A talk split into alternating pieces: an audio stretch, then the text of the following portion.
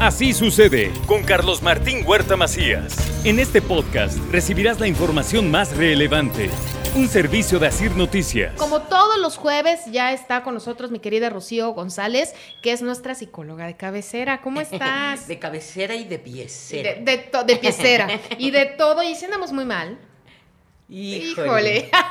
¿Cómo te digo? Define mal, ¿no? Exacto, Para empezar, define mal. define mal, ¿no? ¿Sabes qué es lo mal que andamos así? Si me preguntas así, que se convierten bien, porque ¿quién no quiere ser feliz, Moni querida? Yo creo que todos, ¿No? todos. Y, y fíjate, siempre he pensado que cuando entendemos esa parte de que a eso venimos, A eso venimos. ya todo, es- todo cambia, ¿no? Sí. Sin embargo, la diferencia o por qué no lo somos, porque pongo mi, fel- mi felicidad en la otra persona. Y eso nos dice José José y nos dijo Luis Miguel y nos dijo Flans y nos dijeron todos los románticos de la canción, que sin ti me muero, sin ti no soy nadie, tengo todo excepto a ti y todo el amor y todo lo que nos vende hasta las telenovelas de años pasados es pongo mi alegría en el otro. No me haces feliz o me haces feliz. Exacto, ¿no? En lugar de exacto. soy feliz contigo. Exacto. Y entonces busco el reconocimiento fuera, Moni querida. Y bueno, esto, eh, esta mini introducción eh, va de la mano con lo que les prometí la semana pasada, la segunda parte del bullying. Ya hablamos de manera general que el bullying es acoso físico, psicológico, deliberado y hay una fuerza física, hay una fuerza emocional muy, muy, muy, muy, ¿qué digo? Es que iba a decir muy, muy fuerte, pero sí, finalmente es porque yo tengo el poder, control, etcétera, etcétera, pero puede ser físico, emocional, social y ahora más aún, que sé que lo saben más ustedes, padres de familia si tienen adolescentes, más que yo, el ciberbullying. Que este es Fuertísimo. No es que no sea, no es que sea más fuerte, Moni querida, pero tengo menos herramientas.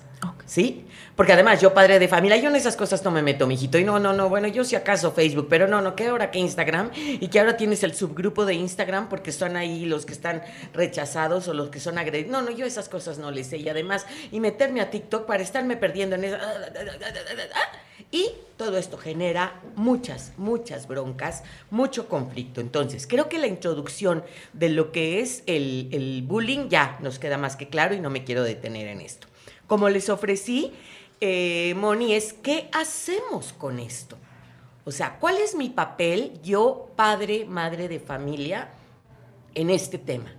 ¿Y cuál es mi papel en cuestión? Y miren, aquí estamos en Open Book y, estoy segura, y Ciro lo, eh, lo dirá mejor que yo, por supuesto, pero un niño no aprende, no retiene, no detiene, no...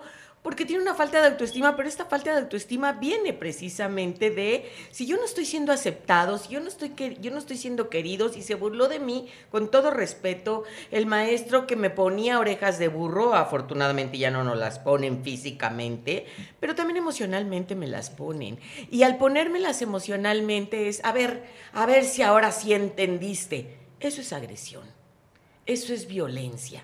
¿No? Yo, alumno que me pudiese defender, tendría que decir, sí, sí entiendo, lo que pasa es que usted no me está explicando de una manera adecuada o téngame paciencia o, o, o.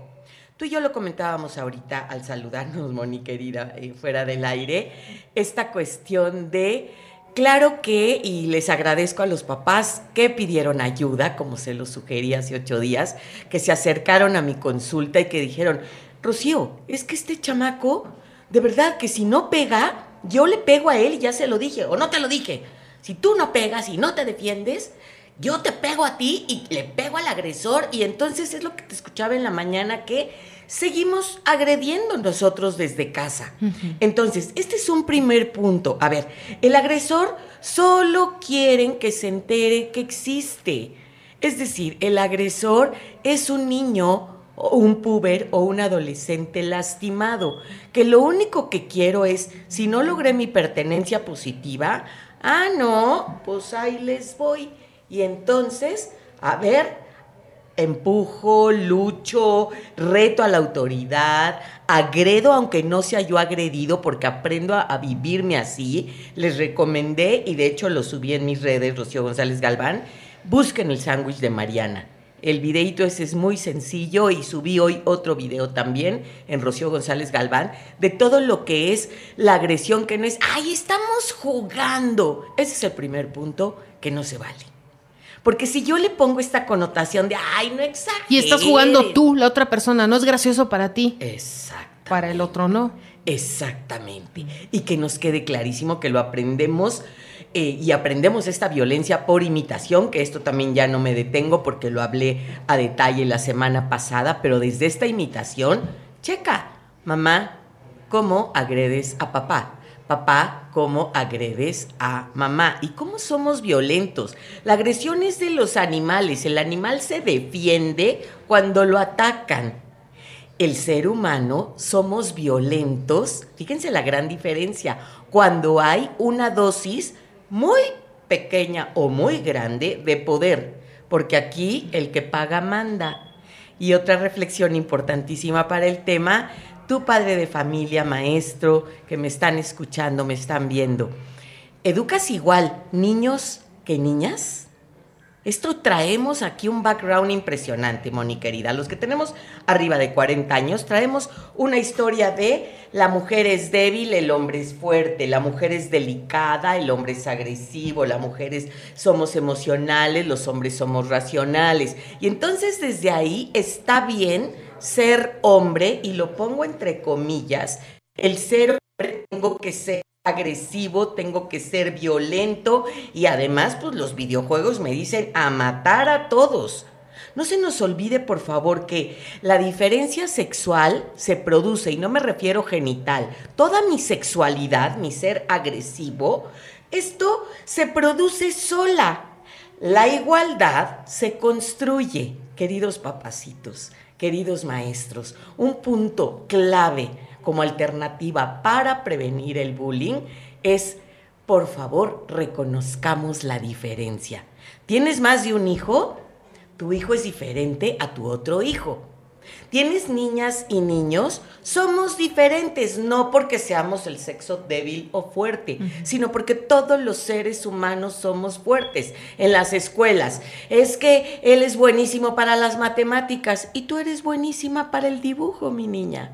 Y tú eres excelente para unir grupos, hablar de habilidades y puntos fuertes para todos y cada uno de los miembros de la familia, del sistema escolar, del sistema social, y es buscar soluciones como adultos y por favor, eduquemos a nuestros hijos a la resolución de conflictos.